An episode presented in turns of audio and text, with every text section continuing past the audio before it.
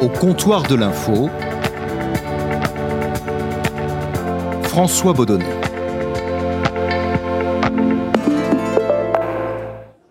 Le comptoir de l'info, premier épisode de la saison 3, avec comme invité aujourd'hui un nom, un visage, mais aussi et peut-être surtout une plume de France Télévisions, Dominique Derda. Salut Dominique. Salut François.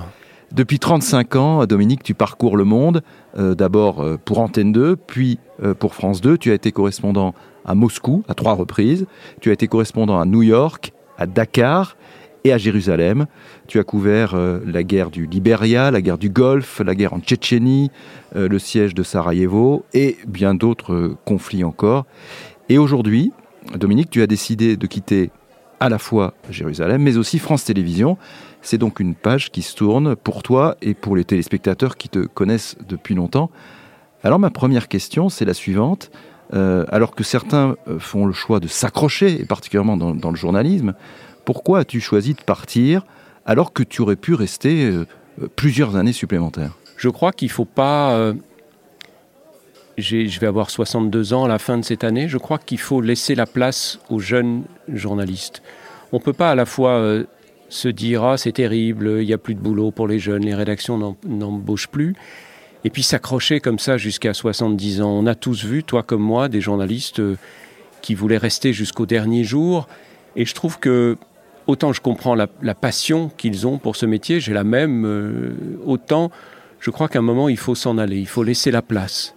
Et moi, je veux laisser la place à d'autres gens. Il y a des journalistes de 20 ans, 24 ans, 25 ans 30 ans qui sont bourrés de talent, mais auxquels on ne, propose pas de contrat, on ne propose pas de travail, parce qu'il y a des vieux comme moi, ou comme des gens plus vieux que moi, qui s'accrochent et donc il n'y a plus de poste. Je crois qu'il faut, faut partir un moment. Un journal russe considéré ici comme un journal sérieux publiait tout à l'heure sur son site internet une information selon laquelle le pilote de l'appareil aurait refusé peu de temps avant le décollage que son appareil passe au dégivrage alors que la température était ici aux alentours de moins 5 degrés. Mais cette information, à l'heure actuelle, n'a pas été confirmée. Est-ce que tu pars également parce que les, conditions de travail euh, auraient changé et le métier que tu as débuté il y a 35 ans lorsque tu es arrivé euh, à Antenne 2, est-ce que ce métier aurait changé et c'est ça qui expliquerait ton départ aussi? Il y a toujours des raisons sous-jacentes hein, à un départ. Le métier a évidemment changé, les journaux télévisés ont changé, la façon dont, tu, es, tenu par ta rédaction. Je ne parle pas d'un lien physique, on n'est pas tenu en laisse, mais je crois qu'on avait une plus grande autonomie euh, il y a 25 ou 30 ans qu'on en a aujourd'hui. Aujourd'hui, avec euh, les téléphones portables, avec les nouvelles technologies, avec Internet, etc., tu as un lien constant avec ta rédaction, ta rédaction en chef. C'était moins le cas il y a 20 ans ou 30 ans parce que quand on partait en reportage euh, à l'autre bout du monde ou pas forcément, on était plus joignable. Et donc, euh, moi, je me souviens très bien quand je, partais au, Cambodge, par exemple, pour le retour du prince Sihanouk, on partait trois semaines ou un mois.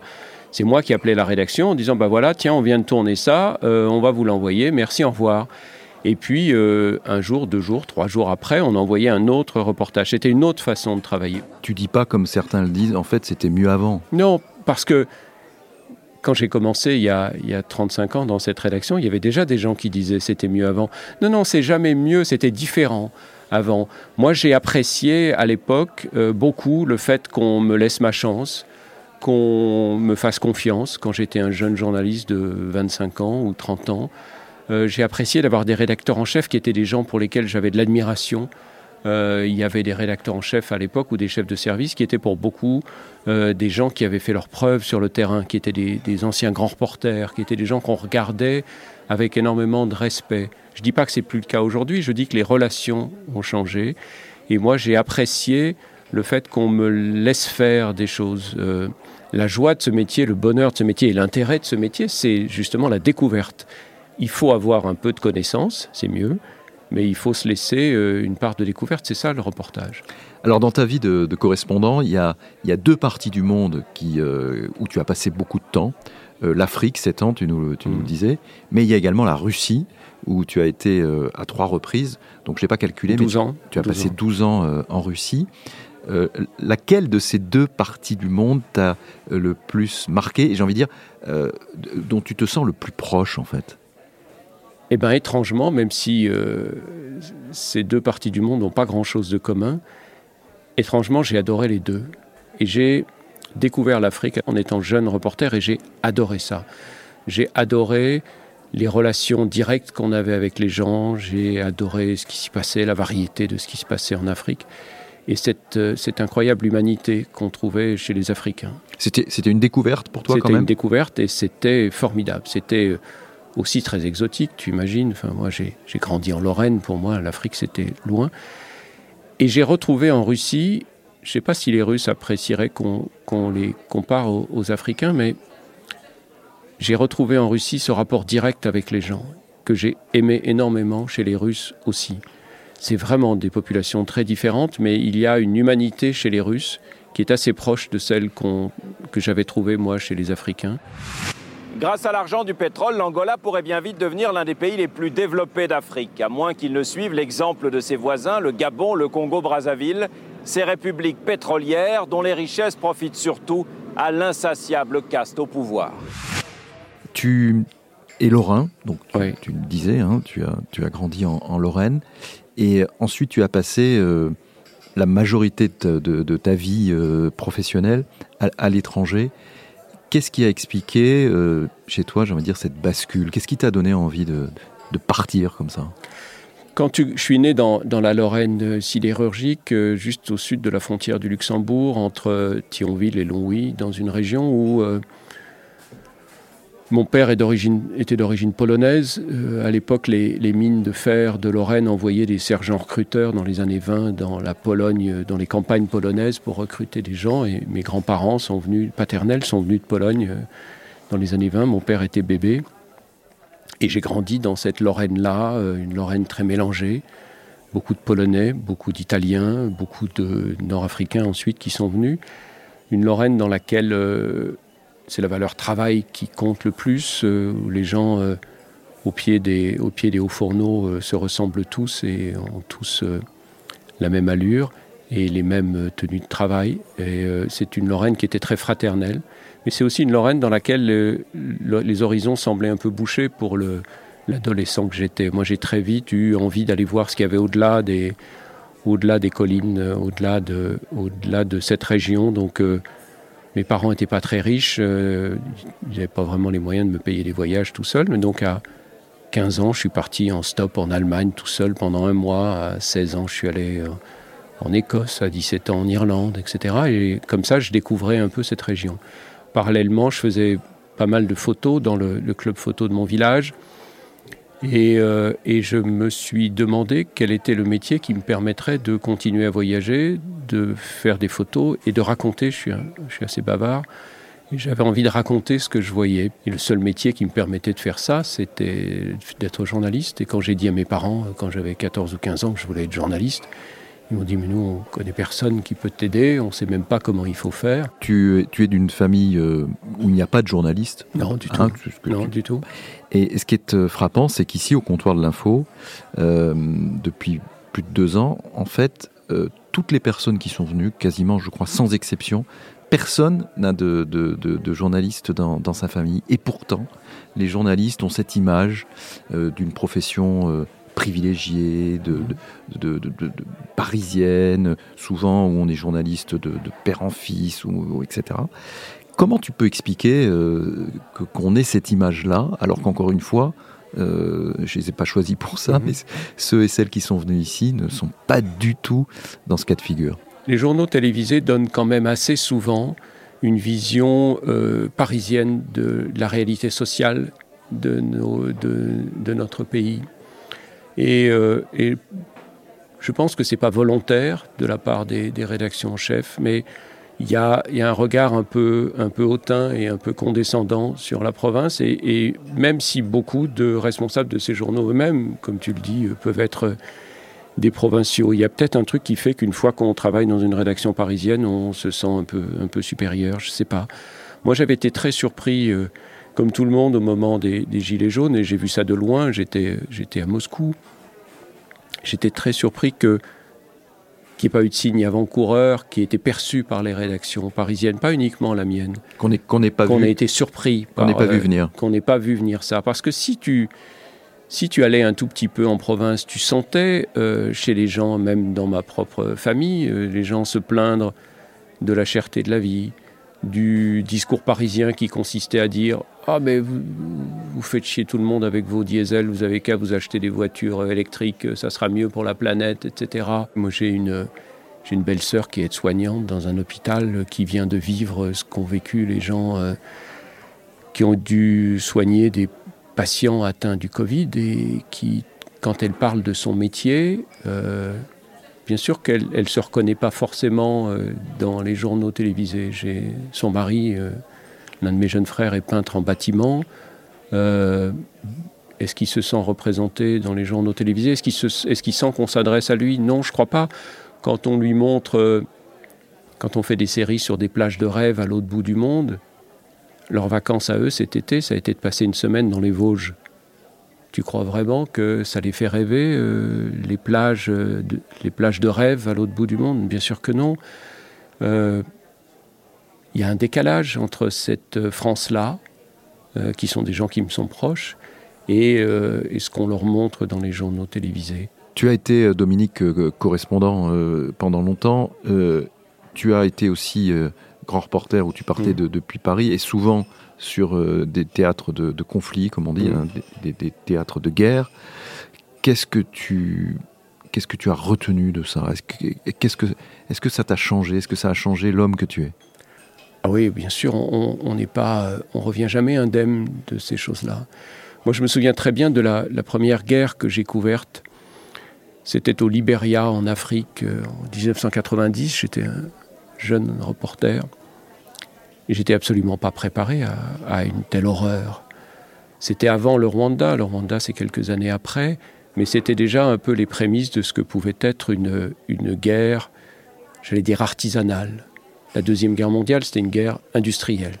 La guerre et ces guerres-là, en Afrique, au Libéria, ensuite en Sierra Leone, ensuite euh, au Rwanda, sont des guerres artisanales qui sont faites de la main de l'homme, où les gens se tuent à coups de machette ou de fusil ou de couteau. C'est quelque chose qui te frappe et qui te bouleverse, évidemment. Et, quand je suis revenu de ça, moi, je suis, j'ai été très reconnaissant à, mon épouse. Il m'a fallu beaucoup de temps pour euh, surmonter ça. J'étais très reconnaissant à mon épouse à l'époque de m'avoir euh, ramené à la réalité en me disant euh, Eh bien, pendant que tu étais parti euh, jouer à la guerre au Libéria, tu as accumulé les PV que tu dois devoir payer, euh, ta voiture a un sabot, tu vas devoir euh, t'en occuper, tu as oublié de payer les factures et tu n'as pas payé tes impôts, etc. Puis tant que tu y es, sois gentil, descends les poubelles aussi parce que. Et, et ça, ça t'a aidé? Ça m'a aidé, oui, ça m'a aidé. Qu'est-ce que ça te dit, ce que tu as vu, et peut-être particulièrement au Libéria, euh, de la cruauté des hommes? Ça dit que cette cruauté, elle n'est pas africaine, elle n'est pas euh, européenne, euh, nord-américaine, sud-américaine. Cette cruauté, cette brutalité, cette inhumanité, elle est en nous, en chacun d'entre nous. Je crois que c'est beaucoup plus facile d'être euh, un salaud qu'un héros. C'est plus facile d'être une brute que quelqu'un de bien. À l'inverse, même si j'ai pas beaucoup d'illusions sur le genre humain, moi ce que j'ai aimé dans mon métier, ça a été toutes ces années de découvrir ce qu'il y avait de meilleur aussi dans l'homme. Et, euh, et j'ai découvert en Russie, en Afrique, euh, ailleurs, j'ai découvert une humanité qui souvent peut être extrêmement touchante et qui nous est commune. Et je crois beaucoup dans cette humanité commune. Est-ce qu'il t'est arrivé parfois euh, d'intervenir? Est-ce que ça t'a... Oui, tu, quand tu as vu quelque chose que tu ne pouvais pas laisser faire, par exemple, ou est-ce que ça t'est arrivé?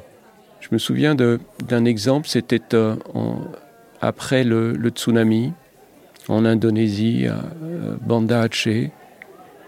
On avait vu un homme sur euh, le trottoir avec un, sac en plastique noir dans lequel il y avait un corps.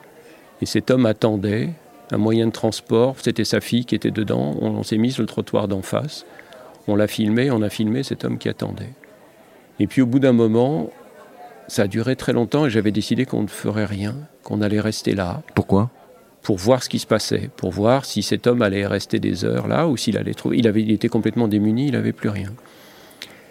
Et puis au bout d'un moment, je me suis dit, c'est pas humain de laisser ce type-là seul avec le corps de sa fille qui était vraiment une petite fille, elle devait avoir 5 ou 6 ans, elle était morte. Et je lui ai, on lui a demandé ce, qui, ce, dont il avait besoin. Et il a dit Mais moi, je veux juste emmener, enterrer ma fille dans, dans, notre village. Et on a arrêté une mobilette qui passait là, une petite moto, et on a demandé au mec combien il voulait pour transporter cet homme avec sa fille. Et on a payé la mobilette et on les a suivis. Et on a filmé euh, l'enterrement qu'ils ont fait immédiatement dans le village, etc. Il avait retrouvé sa fille des jours et des jours et des jours après le, le tsunami. Et on a fait un reportage qu'on a envoyé à la rédaction.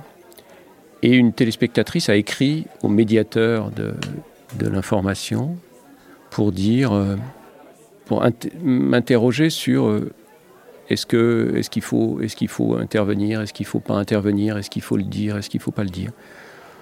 Moi, je me suis beaucoup interrogé là-dessus et je me demandais s'il fallait le faire ou pas, si c'était du voyeurisme de ma part, si je l'avais fait parce que je pensais que ça ferait un meilleur reportage si on allait jusqu'au bout et qu'on avait l'enterrement.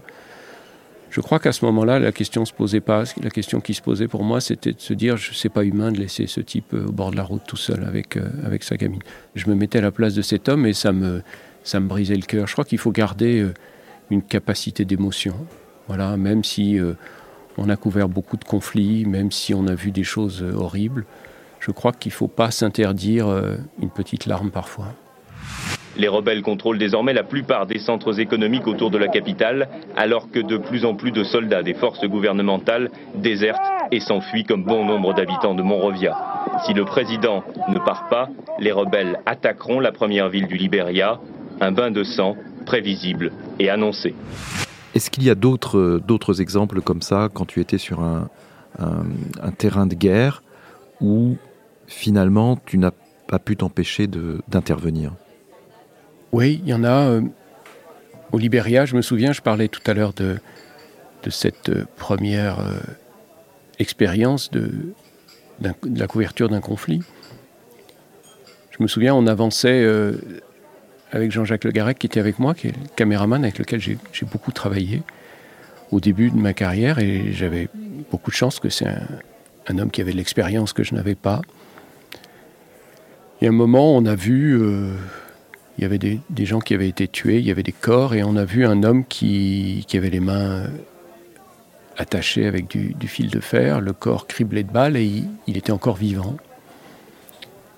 Et il, nous appelait à l'aide. Enfin, il murmurait, il appelait pas, et il disait S'il vous plaît, aidez-moi, s'il vous plaît, aidez-moi. Et, et moi, je me suis dit Il faut faire quelque chose, qu'on ne peut pas laisser ce type-là, euh, comme ça, sans soins, sans aide. Mais il avait je ne sais combien d'impacts de balles dans le corps. Et, je me souviens avoir demandé aux rebelles euh, que nous suivions euh, aux abords de Monrovia, la capitale, j'aurais dit, mais faites quelque chose, quoi, aidez-le, ce type. Alors, alors, que, alors que c'était eux qui avaient tué probablement eux qui lui hmm. avaient tiré dessus ou leur, euh, leurs camarades, leurs camarades, leurs hmm. compagnons d'armes. Et, et, ça montre à quel point j'étais complètement déconnecté de la réalité. Moi, je pensais qu'ils allaient, comme moi, être, être émus euh, par le, sort de ce type qui était en train de, vivre ses derniers instants. Et je me disais, bah, il, faut faire quelque chose, quoi. Donc je leur ai dit, mais euh, appelez de l'aide, emmenez-le à l'hôpital. On est un peu, on est un peu con parfois aussi quand même. Et, là, j'étais, j'étais complètement naïf. Ils m'ont dit, ouais, bien sûr, ouais, t'inquiète, évidemment. Et puis, euh, on va faire quelque chose, t'inquiète pas. Et puis, donc, on, a, on est parti, on a continué en pensant qu'ils allaient évidemment l'emmener pour le soigner. Et on avait à peine, à peine, fait quelques pas et on a entendu une rafale et évidemment ils l'avaient achevé. C'est ça qu'ils ont fait. Alors peut-être que finalement c'était la meilleure chose à faire pour abréger ses souffrances à, ce pauvre homme. Mais, mais voilà, quand on n'est pas, on pas prêt à, à, découvrir des choses comme ça, c'était un, une entrée en matière un peu, un peu brutale. Et on s'habitue jamais? Non, moi je m'habitue pas à, à, à cette violence-là. J'ai couvert beaucoup d'autres guerres, euh, évidemment, euh, après, mais je crois on, que... On se protège quand même, non? Oui, on se protège parce qu'on se dit que c'est son métier, parce qu'on se dit que c'est important, parce qu'on se dit qu'il faut le raconter, euh, il faut montrer ce qui se passe. mais est-ce que tu montres ça? Est-ce que tu montres le corps d'un homme criblé de balles qui t'appelle à l'aide? Non. Je me souviens d'une photo qui avait fait euh, la une du Nouvel Obs, je crois, au moment du siège de Sarajevo, qui avait été pris par un, photographe que j'aime beaucoup, qui s'appelle Luc Delahaye. C'était la photo d'une main d'une femme qui avait été tuée par un sniper. Il y avait sa main avec son, elle était morte. On voyait juste sa main, son porte-monnaie à côté et un petit filet de sang comme ça. Et on comprenait que cette femme était morte. Je crois qu'on peut, on peut montrer la brutalité des choses avec pudeur et avec une forme de retenue. Tu nous as parlé de la cruauté des hommes que tu as croisés, mais est-ce qu'à l'inverse, tu as rencontré des hommes ou des femmes euh, qui euh, auraient fait preuve, au contraire, d'une incroyable générosité ou, qui carrément t'auraient sauvé la vie? Oui, c'est arrivé. C'est arrivé euh, en Côte d'Ivoire le, 4 avril 2011. C'est pas une date qu'on oublie. Il y avait, c'était une période extrêmement tendue en Côte d'Ivoire avec Laurent Gbagbo, le président sortant, qui refusait de de reconnaître sa défaite à l'élection présidentielle, Alassane Ouattara, son rival, qui lui revendiquait la victoire, et, euh, et la ville d'Abidjan, la capitale économique ivoirienne, qui est à feu et à sang. Et nous, on arrive à ce moment-là, euh, on se fait tirer dessus euh, très sérieusement la, veille, le 3 avril, quand on rentre en convoi avec d'autres journalistes. On était demi-douzaine. Et puis on, on arrive jusqu'à l'hôtel, on est accueilli par le directeur de l'hôtel, qui s'appelait Stéphane Franz Diripel, qui était qui était en poste depuis quelques mois. Il nous demande comment ça va, il essaie de nous, remonter un peu, nous taper un peu, nous requinquer un peu, il nous offre un verre au bar, on discute un peu, on prend nos chambres. Mais c'était très tendu le climat. Il y avait euh, des manifestants pro-Bagbo qui venaient secouer les grilles de l'hôtel en disant Donnez-nous les blancs, donnez-nous les blancs. On sentait bien que c'était très, c'était, ça allait être difficile. Et puis le lendemain, par la fenêtre de ma chambre, on voit des hommes en armes qui, qui enjambent le portail derrière l'hôtel, une douzaine, armés. Et là, je comprends tout de suite que ça va mal se passer. C'est pour vous C'est pour nous. C'est nous qui viennent chercher. Je me dis, c'est ceux qui nous ont loupé la veille. Ils viennent nous chercher. Et on se prévient tous, euh, entre journalistes, on était au huitième étage, ils fouillent, euh, le commando fouille l'hôtel, il monte jusqu'au septième. Nous, on était enfermés dans nos chambres avec euh, comme dans les films, les, armoires, les matelas contre les portes. Et puis ils viennent pas, ils montent pas jusqu'à nous. Et puis au bout d'un moment, une demi-heure après, je les vois qui repartent avec des otages. Ils emmènent des, ils emmènent des, civils, quatre hommes. Et là, on se dit, ils sont partis. Et on se rend compte qu'en fait, c'est bien nous qui cherchons, mais que Stéphane Franz Diripel, le, directeur de l'hôtel, un de ses clients français, Yves Lamblin, et et deux hommes qui travaillaient pour lui, un béninois et un malaisien, ont été embarqués. Et quand, le commando a demandé au directeur de l'hôtel où étaient les journalistes, il a dit il n'y en a pas, il n'y a pas de journalistes ici. Et cet homme s'est sacrifié, et, les trois autres aussi, pour nous sauver la vie. Ils ont été emmenés au palais présidentiel, ils ont été battus, ils ont été torturés, ils ont été assassinés, leurs corps ont été jetés dans la lagune et on a retrouvé longtemps après qu'un seul corps, celui d'Yves Lamblin, l'homme d'affaires français qui était là. Euh, les deux autres, les trois autres n'ont jamais été retrouvés. Et moi, je vis tous les jours, comme les journalistes qui étaient avec moi là-bas, je vis tous les jours avec le, le souvenir de ce moment-là et le fait que je doive d'être en vie au sacrifice de ces quatre, euh, de ces quatre hommes qui auraient à tout moment pu dire euh, bah si les journalistes ils sont à l'étage au-dessus, il suffit de monter, euh, vous allez les trouver, ils l'ont pas fait. Qu'est-ce que tu ressens vis-à-vis de ces hommes? Ah, Moi j'ai une reconnaissance infinie. c'est difficile de de vivre en se disant que tu dois la vie à quelqu'un qui s'est qui s'est sacrifié pour toi, mais je suis infiniment reconnaissant à ces gens. Je ne sais pas si moi j'aurais eu le courage de faire ça. Euh, une fois encore, je crois que on est plus facilement euh, lâche que courageux. Euh, c'est pas. Est-ce que c'est naturel de se sacrifier? Je ne sais pas. Je crois qu'on peut. Il y a beaucoup d'exemples dans l'histoire de gens qui se sont sacrifiés pour d'autres. Mais on n'avait on n'avait pas de lien particulier. Je veux dire, on s'était rencontrés la veille. les trois autres, on se connaissait pas. et moi, je dois, je dois la vie à ces gens. Et c'est, ça fait longtemps. Ça fait dix, ça fait dix ans. Mais c'est très particulier et ça nous unit aussi, les autres journalistes qui étaient là. On sait très bien euh, qu'on doit la vie, on doit d'être vivant à ces gens.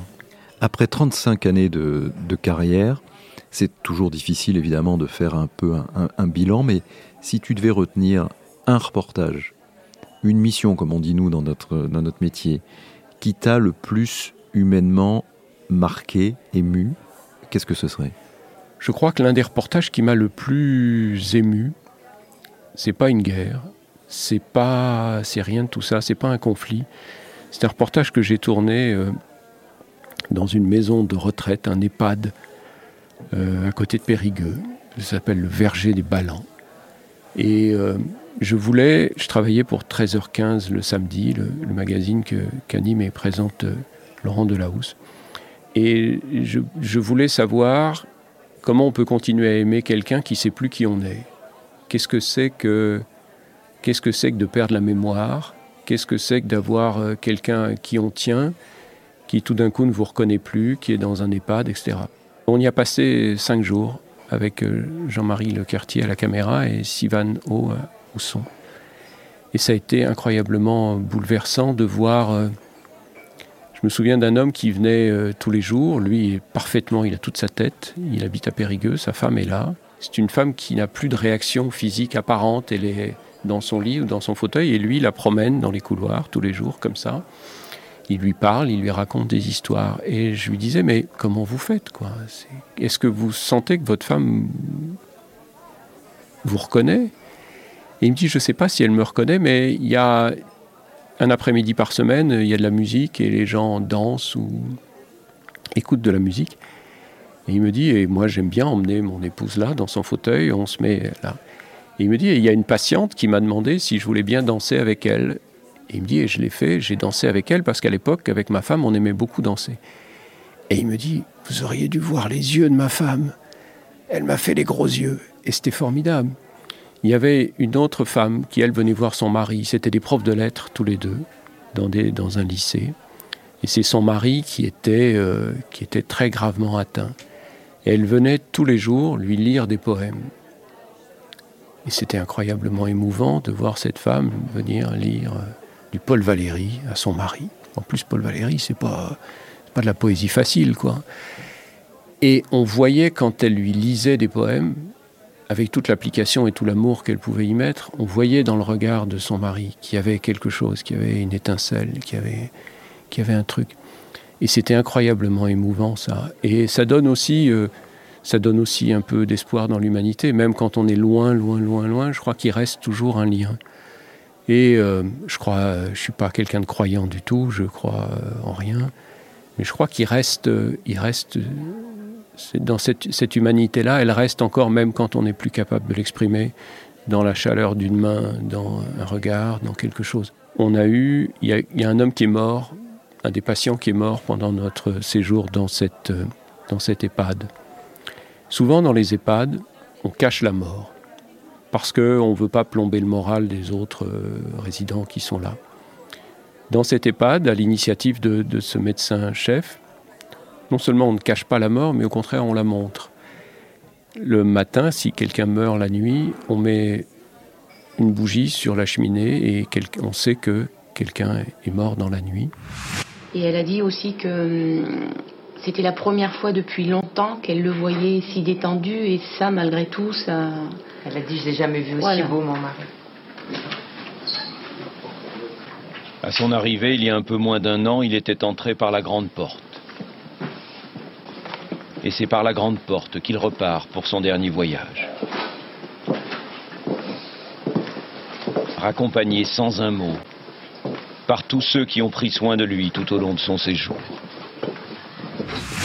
L'homme qui était mort, qui n'était pas très vieux, il devait avoir moins de 60 ans, 57, 58 ans je crois, dans mon souvenir. Alzheimer. Oui, une forme de dégénérescence euh, sénile. Ils l'ont fait euh, sortir sur un brancard, le visage caché évidemment, le corps caché, par la grande porte et tout le personnel soignant s'est mis euh, en rang de chaque côté pour lui dire au revoir. On était bouleversés quand on, quand on a filmé ça.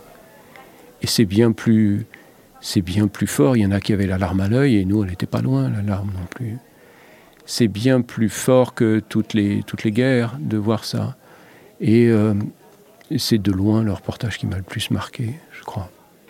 Merci beaucoup, euh, Dominique Derda, euh, d'avoir fait le détour par le comptoir de l'info à un moment charnière de ta vie. Merci pour, pour ces témoignages. Et puis, nous, on se retrouve très bientôt pour un nouvel épisode du comptoir de l'info. À bientôt.